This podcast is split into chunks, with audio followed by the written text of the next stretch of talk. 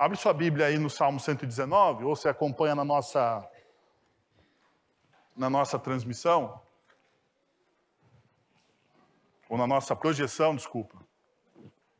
Na projeção, os versos de número 73 a 80. Abre sua Bíblia. Abre sua Bíblia aí no Salmo 119, ou você acompanha na nossa, na nossa transmissão, ou na nossa projeção. Abre sua Bíblia aí no Salmo 119, ou você acompanha na nossa, na nossa transmissão. Abre sua Bíblia aí no Salmo 119, ou você acompanha na nossa, na nossa transmissão ou na nossa projeção, desculpa, na projeção, os versos de número 73 a 80. Como vocês sabem, nós estamos estudando o Salmo de número 119 e a nossa série chama-se 119 Implacável, uma jornada ao coração de Deus. Por que, que nós estamos ah, falando de uma jornada ao coração de Deus no Salmo de número 119? Como já, dissesse, já dissemos outras vezes aqui, você que está acompanhando a nossa série, o Salmo 119 ele celebra a palavra de Deus.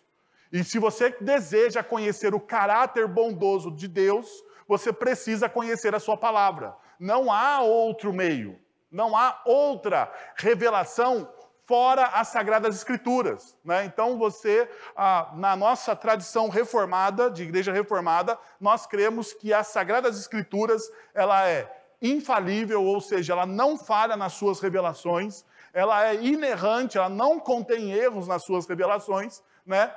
e ela é suficiente para a gente entender o caráter, a bondade e os planos de Deus. Então, quando nós falamos de uma jornada ao coração de Deus, nós estamos falando nesse aspecto. Nós, como cristãos ou como discípulos de Cristo Jesus, nós precisamos conhecer o caráter do Pai, nós precisamos conhecer a bondade do nosso Deus. Porque a, a, partir do momento que você começa a conhecer a bondade do Senhor, você começa a ficar mais profundo na sua fé. Você conhece as, os princípios básicos da fé cristã e a sua fé se torna mais firme, menos vulnerável aos ataques das, cosmo, das cosmovisões seculares da nossa cultura. Se você já achou, leia ah, aí, acompanhe a minha leitura. Diz o verso 73.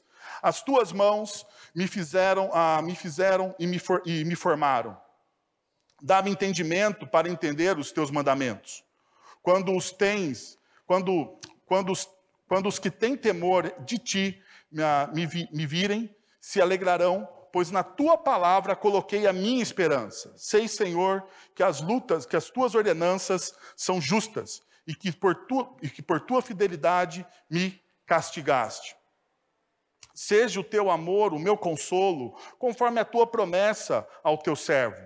Alcança-me a tua misericórdia para que, para que eu tenha vida, porque a tua lei é o meu prazer. Sejam humilhados os arrogantes, pois prejudicaram-me sem motivo, mas eu meditei nos teus preceitos. Vem, venha venham, venham apoiar-me aqueles que te temem, aqueles que entendem os teus estatutos. Seja o meu coração íntegro para com os teus decretos, para que eu não seja humilhado. Bom, hoje pela manhã, trabalhei com vocês essa tese. E se você perceber, né, tanto as duas estrofes anteriores como as duas seguintes, elas estão trabalhando no mesmo trilho, no mesmo tema. As duas estrofes anteriores a, a, a, aos textos que nós estamos estudando este domingo falavam de súplica. Essas duas estrofes que nós estamos trabalhando neste domingo, eles estão falando de confiança no Senhor. Então veja, pela manhã eu trabalhei a seguinte tese com vocês. A bondade de Deus muitas vezes flui das águas purificadoras da aflição.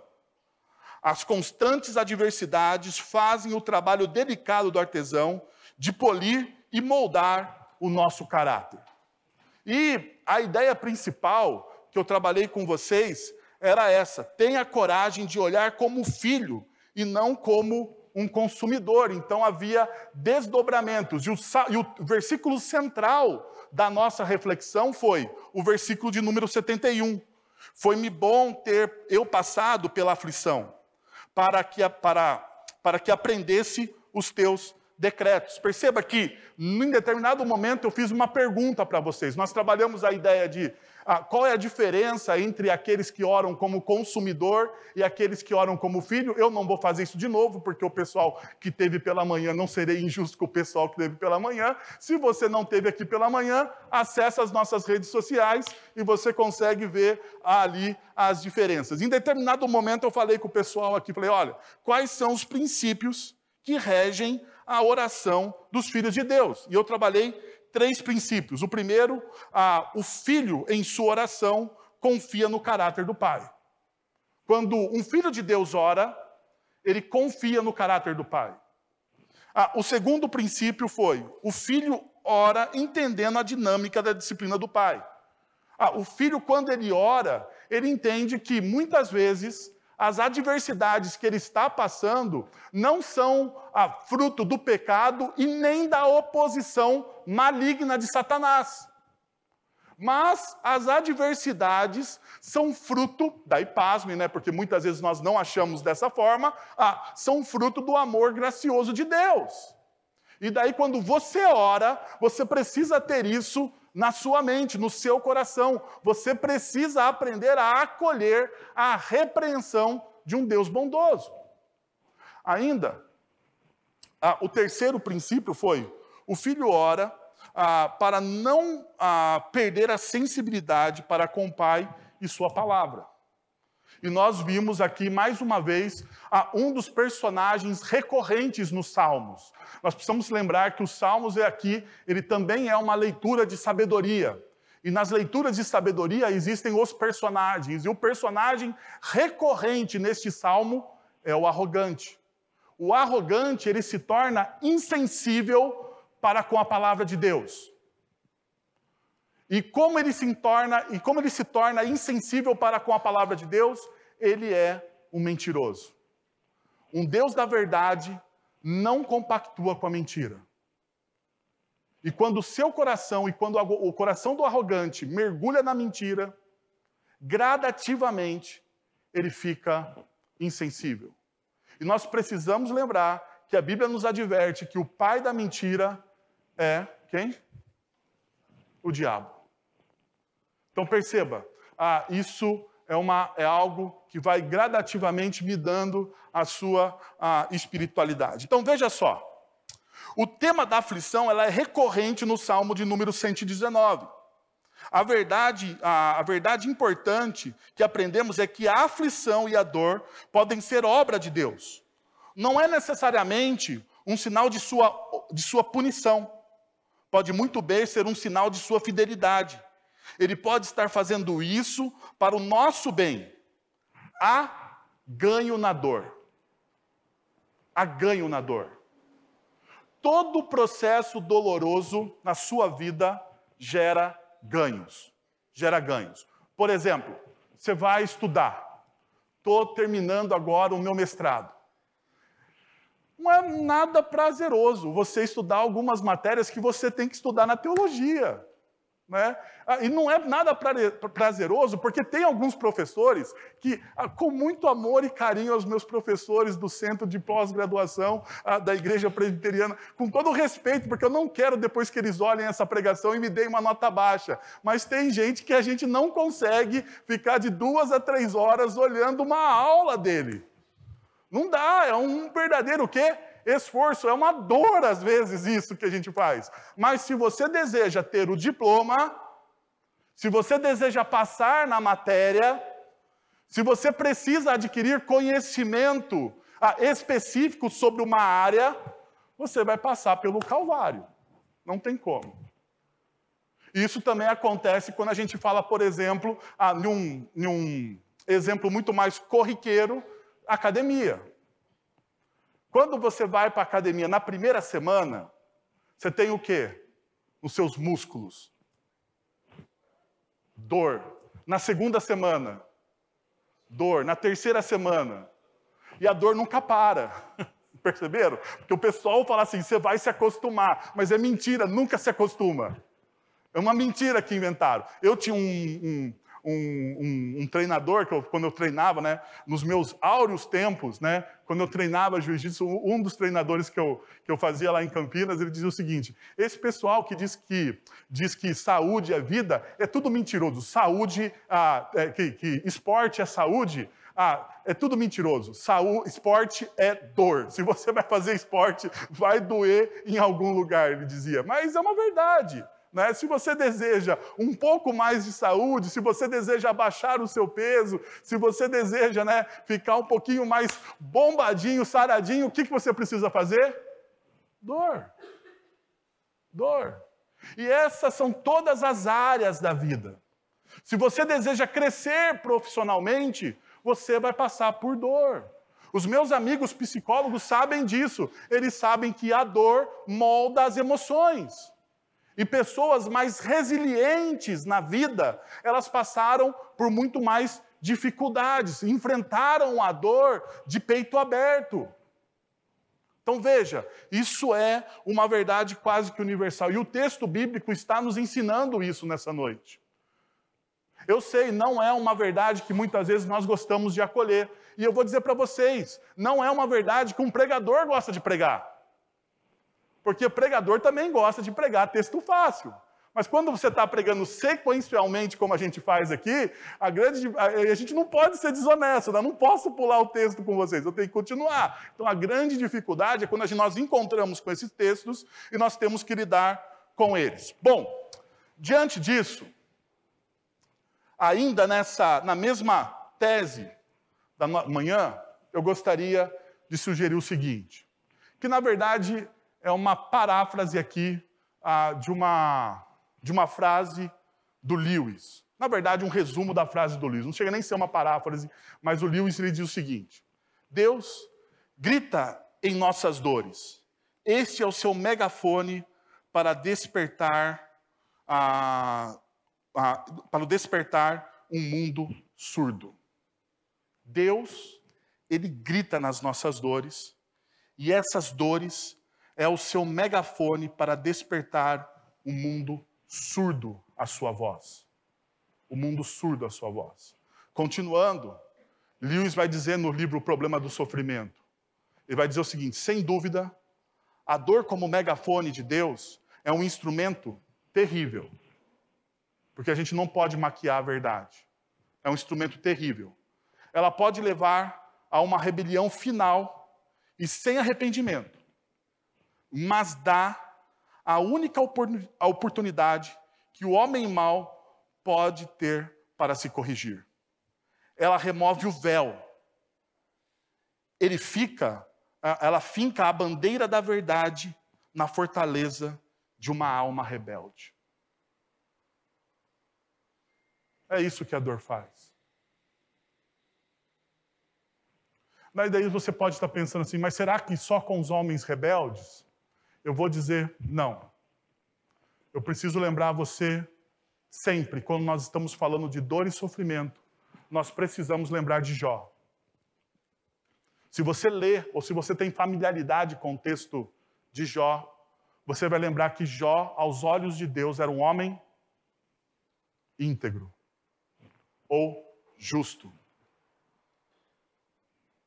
Jó, Jó ele não tinha absolutamente nada nada, nada a temer, porque ele era um homem que andava segundo o conhecimento que ele tinha de Deus à sua época. Ele era tão temente, tão piedoso, que ele sacrificava, ele era um verdadeiro sacerdote do lar, porque ele sacrificava pelos seus filhos e pelos pecados dos seus filhos. Ele, preocupado com a espiritualidade da família, já fazia o quê? Ele sacrificava pelos seus filhos ah, e pelos pecados dos seus filhos, ah, e isso mostrava a sua integridade e a preocupação que Jó tinha com o quê? Com a santidade da família. No entanto, no, nos bastidores da eternidade, nós temos a informação de que Jó ele vai passar por um revés na vida. Ele vai perder os seus bens, ele vai perder a sua saúde, o casamento dele vai se dilapidar e ele vai ficar só, porque ele também perde os seus filhos. Perceba, a disciplina, as aflições de Jó são fruto do seu pecado? Não. São fruto da ira de Deus? É fruto da ira de Deus? A disciplina de Jó, por mais que seja incompreensível para a nossa mente pós-moderna, é fruto da graça e do amor de Deus. Eu sei.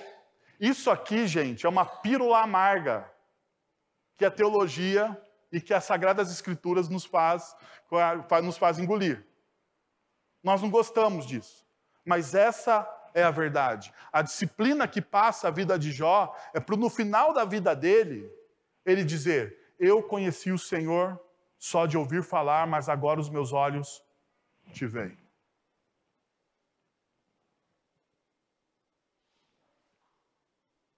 Então veja, diante disso, eu queria convidar vocês a verem comigo quatro movimentos. Quatro movimentos. Vamos ver se hoje eu consigo falar dos quatro movimentos. Os quatro movimentos que esse salmo, ou que melhor, que o miolo ah, que nós lemos, né, dos 73 a 80, ele tem uma dinâmica diferente do texto da manhã. O texto da manhã tinha um versículo-chave. Agora, ah, os versículos de 74 a 79, eles são o miolo, centro desse salmo. E eu gostaria de olhar com vocês algumas realidades. A primeira coisa é o seguinte: agradeça a Deus por sua fidelidade quando você é afligido. Quando você passa pela aflição, eu quero convidar você a agradecer a Deus pela sua fidelidade, e é isso que o salmo diz. Olha o que diz o versículo 74 e o versículo 75. Quando os que têm temor ah, de ti me, vira, me virem, se alegrarão, pois a tua palavra, pois na tua palavra coloquei a minha esperança.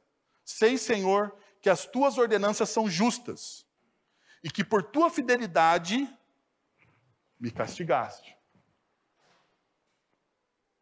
A revista atualizada traduz isso aqui muito mais bonitinho, muito mais palatável ah, para nossa mente pós-moderna. Fala sobre, porque na tua fidelidade me trouxeste aflição, né? ou me afligiste. Ah, mas a NVI, ela traz uma verdade mais crua, mais dura. Deus está trazendo disciplina ao seu servo. Deus está trazendo disciplina ao seu servo. E perceba, e aqui que está a coisa boa das Sagradas Escrituras. As Sagradas Escrituras não respeitam o nosso politicamente correto. Elas, ela mostra a face de Deus como Deus é. Deus, ele traz aflição e traz disciplina para aquele que ele ama.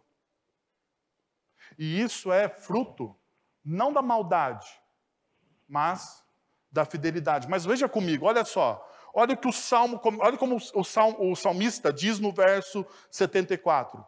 Quando os que têm temor de ti virem, se me virem, se, uh, se alegrarão. Perceba, aqueles que temem ao Senhor verão a fidelidade de Deus o amor inabalável e a misericórdia na vida do salmista.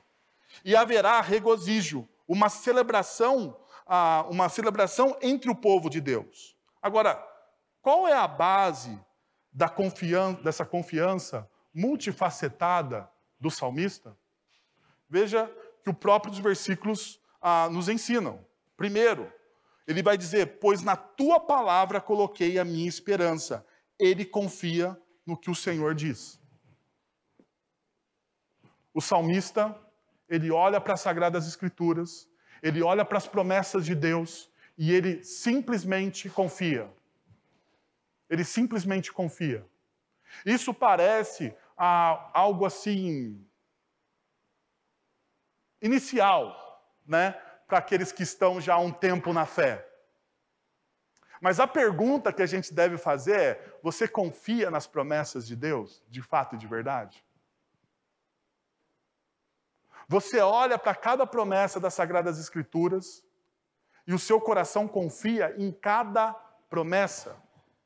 Muito mais do que isso, não somente nas promessas, porque o nosso coração se apega demais às promessas às vezes. Você confia na ética do reino de Deus? Na ética do reino de Deus. O reino de Deus ele tem uma ética. Uma ética que subverte essa ética mundana secularizada ao qual nós estamos inseridos. A ética do reino de Deus me ensina a perdoar aquilo que é imperdoável numa cultura pós-moderna. A ética de Deus me ensina a amar aquele que não é amado.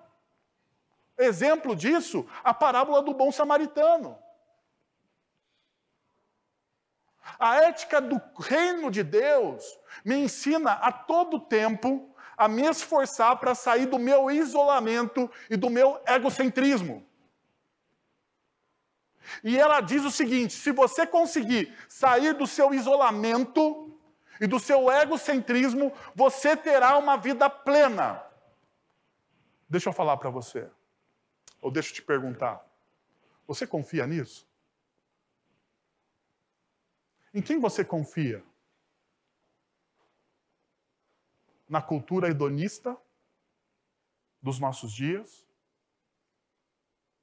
Ou na ética do reino de Deus?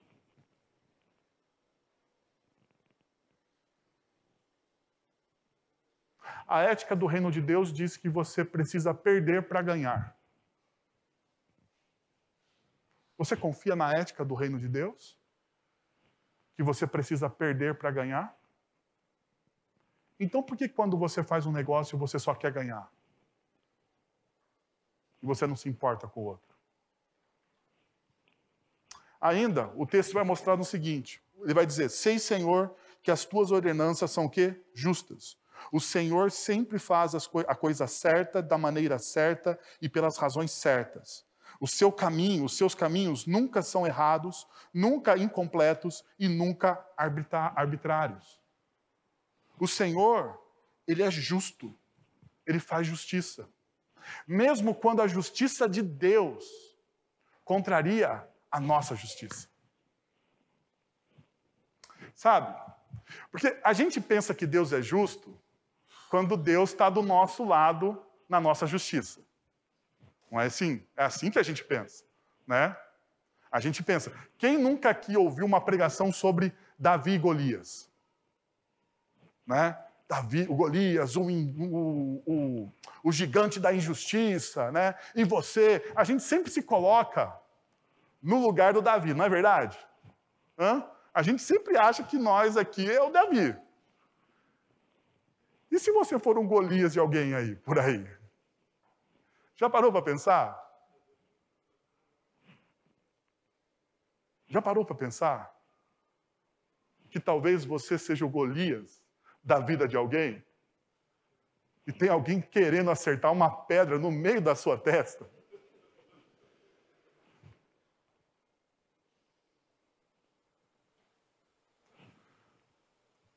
Porque a gente tem uma visão distorcida da realidade nós achamos, nós compreendemos que nós somos os coitados da história.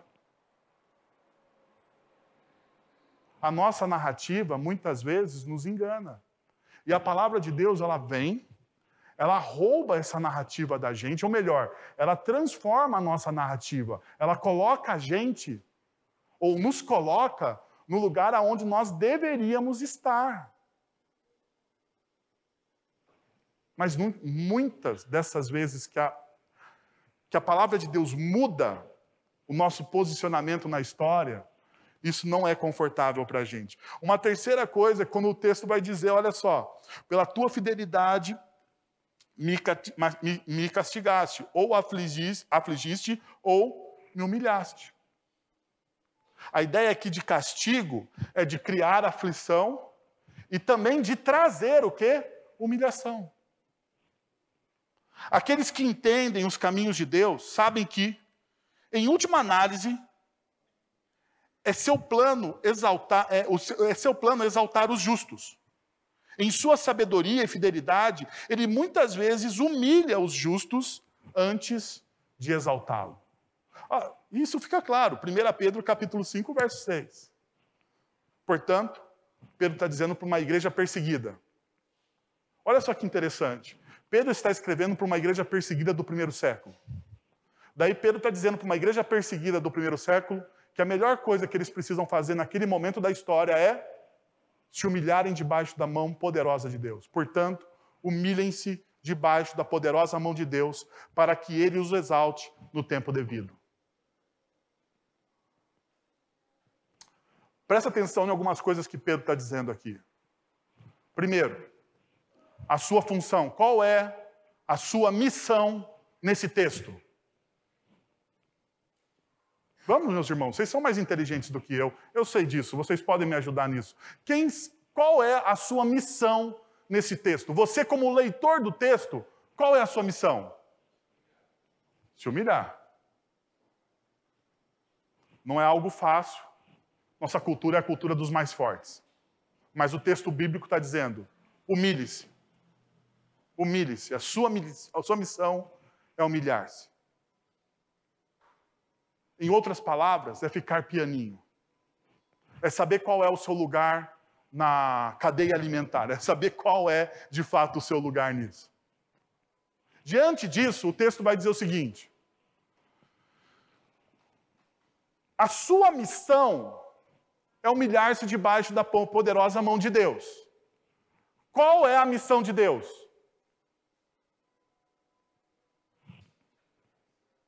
Vamos, vocês são mais inteligentes do que eu, não precisa ficar com medo. Se você errar, fica tranquilo que a graça de Jesus é suficiente para te manter salvo, tá bom?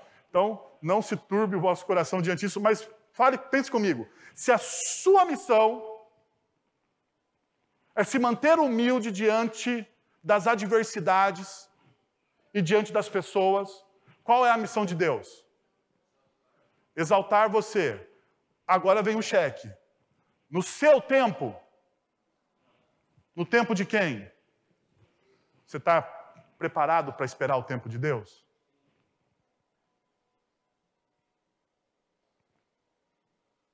Mas lembra de uma coisa: não é o seu tempo, é o tempo de Deus.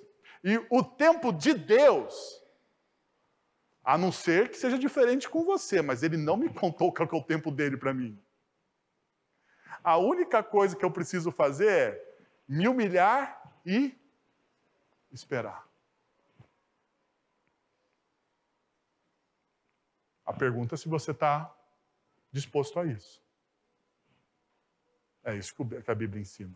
Então, veja só, uma lição, um axioma para isso. A escola da aflição é dura, mas proporciona para a gente uma excelente educação, crescimento espiritual.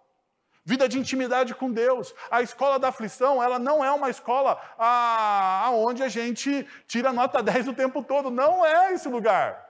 No entanto, ela vai moldar o nosso caráter ao caráter, vai igualar, vai moldar o nosso caráter ao caráter de Cristo Jesus. Porque o caráter de Cristo Jesus foi moldado também na aflição. Isaías 53 vai dizer que o nosso mestre Jesus, ele é um homem de dores.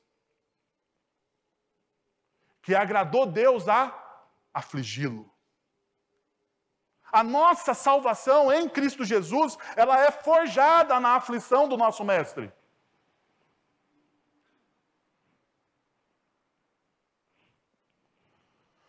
Um segundo ponto que o texto nos traz é: peça a Deus por seu amor e misericórdia inabalável. Clame a Deus pelo seu amor e pela sua misericórdia inabalável. Veja o que o texto vai nos dizer no verso 76 e 77. 77. Seja o teu amor o meu consolo, conforme a tua promessa e o seu, a, ao teu servo. Alcança-me a tua misericórdia para que eu tenha vida, porque a tua lei é o meu prazer.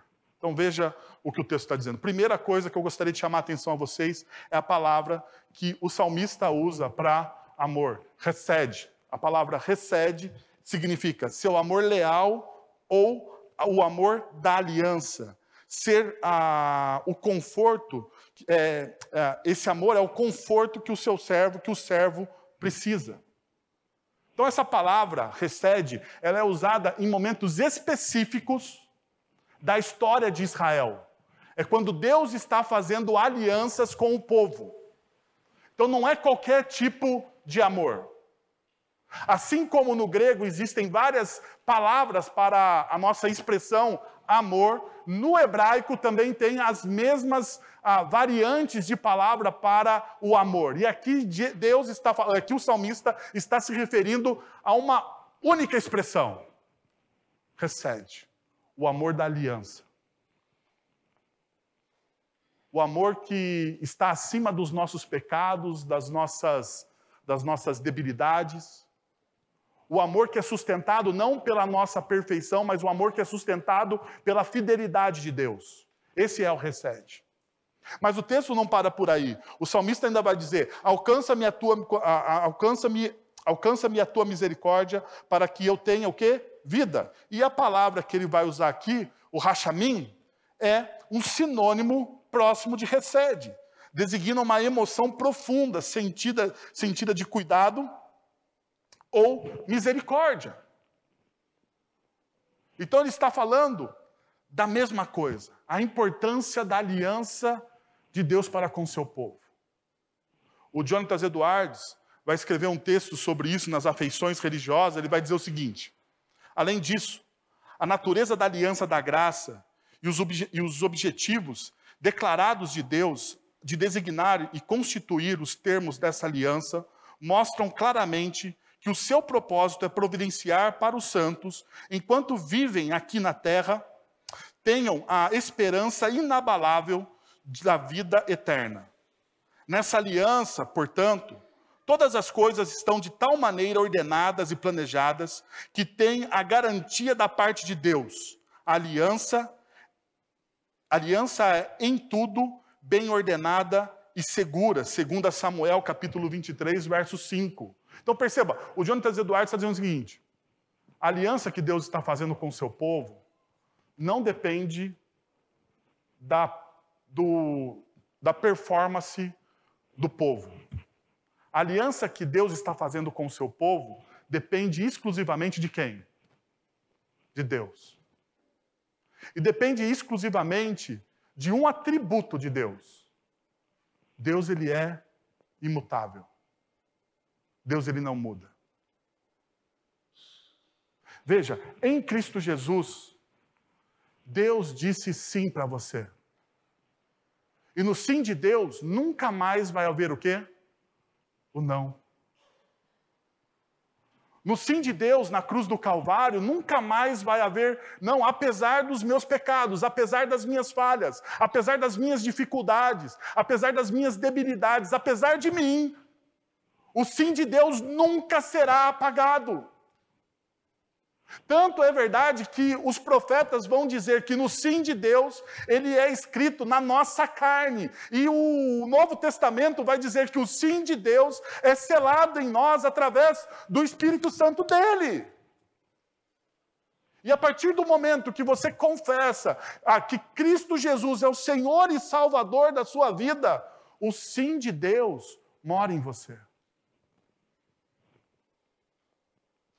Isso é uma esperança inabalável. As suas perspectivas de vida deveriam estar alicerçados no quê? Naquilo que a cultura secular diz a respeito de você? Ou naquilo que Deus diz sobre você? E a pergunta é: o que Deus diz sobre você? Jonathan Edwards, então, ele continua dizendo o seguinte: as promessas são copiosas, repetidas com frequência e apresentadas de muitas maneiras. O número de testemunhos e garantias é bem grande, e Deus confirmou suas promessas com juramento. Em tudo isso, o seu propósito declarado é que os herdeiros das promessas tenham esperança indubitável e pleno regozijo na certeza da glória futura que os aguarda. Então, quando eu olho para o sim de Deus para a minha vida, eu não preciso mais temer. O meu coração não deve ser tomado pelo medo. Eu sei que é difícil. Porque muitas vezes, muitas vezes, as adversidades, elas cegam. Não nos cegam? Olha só, olha como eu comparo uma adversidade. A adversidade é quando você fica muito perto de um quadro e você não consegue ver a beleza daquilo que Deus está fazendo na sua vida. Quando você está muito perto de um quadro ou de uma paisagem, você não consegue ver detalhes. Você precisa fazer o quê? Se afastar. Mas para você se afastar e ver os detalhes, você precisa ter o quê? Confiança. Confiança de que não é você que está pintando o quadro. Confiança de que você faz parte desse quadro e que o artista principal, ou seja, o que o autor do quadro, é aquele que está governando todos os movimentos que você está vendo. Mas você só se afasta se você confia no caráter dele.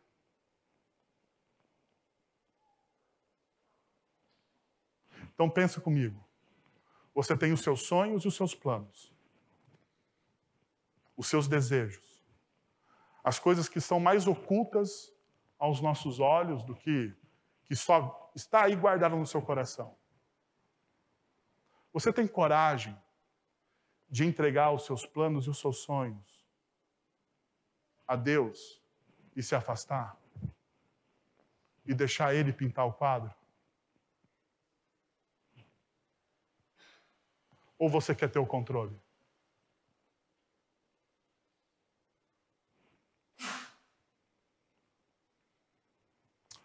O problema da nossa desconfiança no caráter de Deus é que a gente quer ter o controle. E a gente não consegue abrir mão do controle. O salmista, ele está convidando você e a mim a abrirmos mão do nosso controle sobre as coisas. Ele está dizendo: a misericórdia e o amor de Deus são inabaláveis. E veja, olha só o que acontece o final do verso 77. Diz o seguinte: para que eu tenha vida, porque a tua lei é o meu prazer. A palavra vida aí é shaia, que quer dizer, presta atenção, quer dizer vida em ou viver a partir de. Então, essa palavra vida, ela tem uma conotação um pouco mais profunda. É vida em em alguém, que a mesma ideia é você tendo vida em Cristo Jesus, porque fora dele você não tem vida, ou você ter vida a partir de, a partir de Deus. Então, quando ele está falando aqui, olha, para que você tenha essa vida, ele está fazendo essa ligação. Tanto que o apóstolo Paulo, em Atos capítulo 17, verso 28, vai dizer: Porque nele nós vivemos, nos movemos, existimos. Sem ele, sem estar nele, você não tem vida, você não se move, você não existe. É assim também porque o apóstolo João, no final do seu evangelho, vai dizer o seguinte: mas estas foram, ah, mas estes foram escritos para que vocês creiam que Jesus Cristo é o Filho de Deus e crendo vocês tenham vida em seu nome. Aonde você tem verdadeira vida? Aonde você experimenta verdadeiro gozo? Somente em Deus. Então, qual é o axioma? A força e a graça do Senhor sempre serão suficientes para nós se nos voltarmos para Ele durante nossas aflições. A graça e a misericórdia de Deus são suficientes mais nada. O que, que você precisa hoje? Para viver, você precisa de graça e de misericórdia do Senhor. Bom, terceiro, resista aos assédios morais de maneira subversiva. Resista aos assédios morais de maneira subversiva. E mais uma vez, a 78, veja, sejam humilhados os arrogantes, pois prejudicaram-me sem motivo, mas eu meditarei nos teus preceitos. Mais uma vez, aqui nós temos quem? Os arrogantes.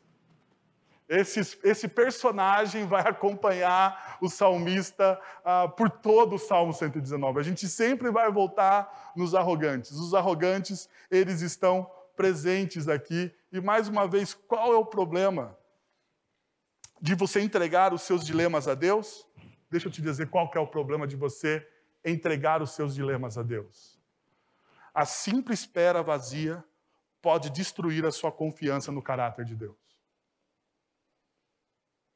Lembra que eu falei que a nossa, a nossa missão é se humilhar e a missão de Deus é nos exaltar, mas que para a gente se humilhar e ser exaltado tem o tempo da espera? Qual que é o problema na nossa espiritualidade ah, com a espera? Principalmente a nossa espiritualidade pós-moderna, aonde tudo é muito rápido, aonde a gente acessa tudo pelo celular e ninguém tem mais paciência para ficar na fila do banco.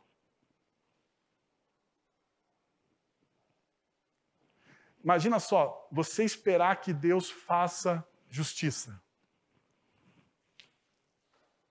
Não no seu tempo, mas no tempo dele. Eclesiastes capítulo 3 vai dizer o seguinte: há tempo para todas as coisas debaixo do sol. Há tempo de nascer, tempo de morrer, tempo de costurar, tempo de rasgar, tempo de abraçar, tempo de deixar de abraçar. Há tempo para todas as coisas debaixo do sol. Como que nós vivemos essa verdade de Eclesiastes capítulo 3? Na nossa cultura, nós vivemos cada um dos tempos de maneira ordenada. Agora eu vou chorar. Daí você tem o seu luto. Daí você fala, agora eu vou abraçar. E você experimenta o abraço, você contempla o abraço. Sabe qual é o nosso problema? A gente quer viver todas as experiências em um único minuto. Em um único minuto. Olha só, você abre as redes sociais e tem alguém ali que postou estou de luto. E de repente seu coração se entristece porque você viu uma pessoa que você ama de luto. Então você também bota lá uma carinha de choro, mas logo depois, na, na próxima publicação, tem uma piada.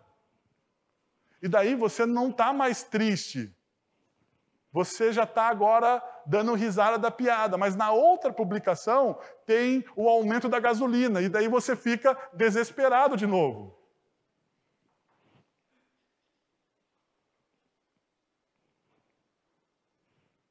A gente não vive mais as experiências da vida de maneira plena. A gente quer viver todas as experiências em um minuto. Então a gente não sabe esperar. E esperar pode ser um, um exercício de suicídio da fé. E daí o salmista ele diz o seguinte: você tem que esperar, mas a sua espera é subversiva. A sua espera não é uma espera passiva. Você não espera passivamente por Deus.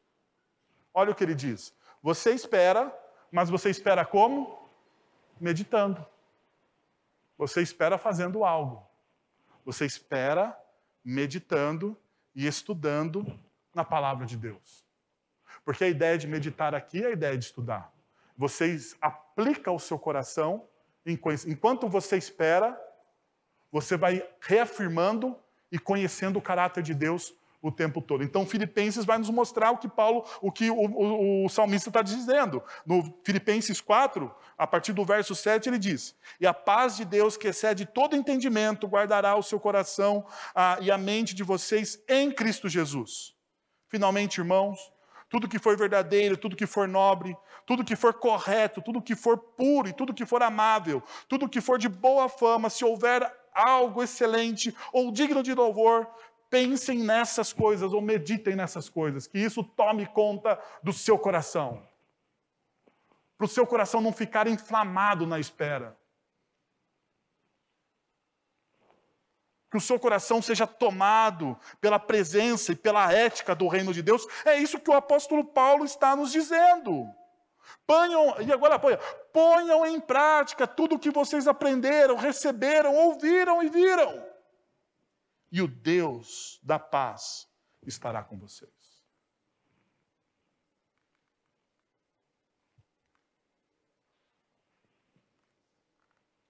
Que tal você fazer isso hoje? Falei que eu tinha quatro, mas eu vou parar no terceiro aqui. Quarto movimento, grupos pequenos. Convida, conversa com o pastor Guilherme, ele vai ter lá o quarto movimento. Da, e daí você descobre. Se você ficar curioso, vai num grupo pequeno para você lembrar do quarto movimento. Mas deixa eu convidar você a um movimento então aqui. Um movimento de fé e de confiança no amor de Deus em Cristo Jesus.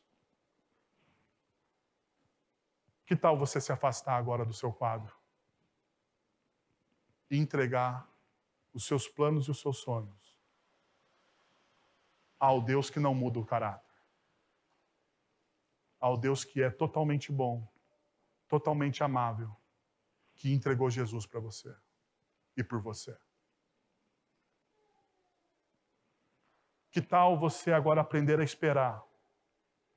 E a sua espera seja recheada com a ética e a presença do Espírito Santo, aonde o seu coração não seja consumido pelo desespero, mas seja reavivado pelo Espírito Santo.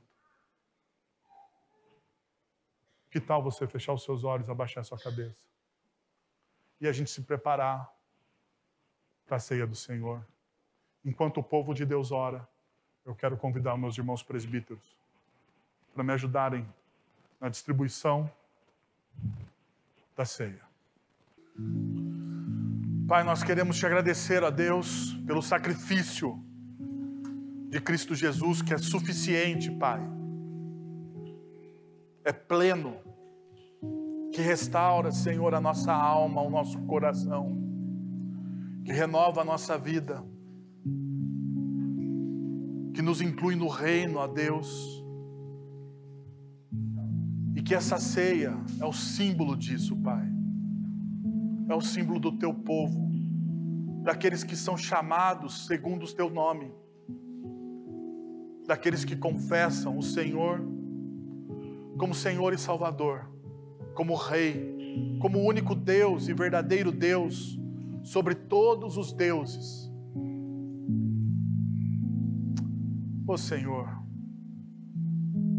Traz restauração ao coração cansado, Pai. A tua palavra diz que todo aquele que está cansado, sobrecarregado, pode aprender do Senhor, pode lançar o jugo sobre o Senhor. Nos ensina então, ó Deus, como igreja, a confiar no teu caráter, no caráter do reino, na ética do reino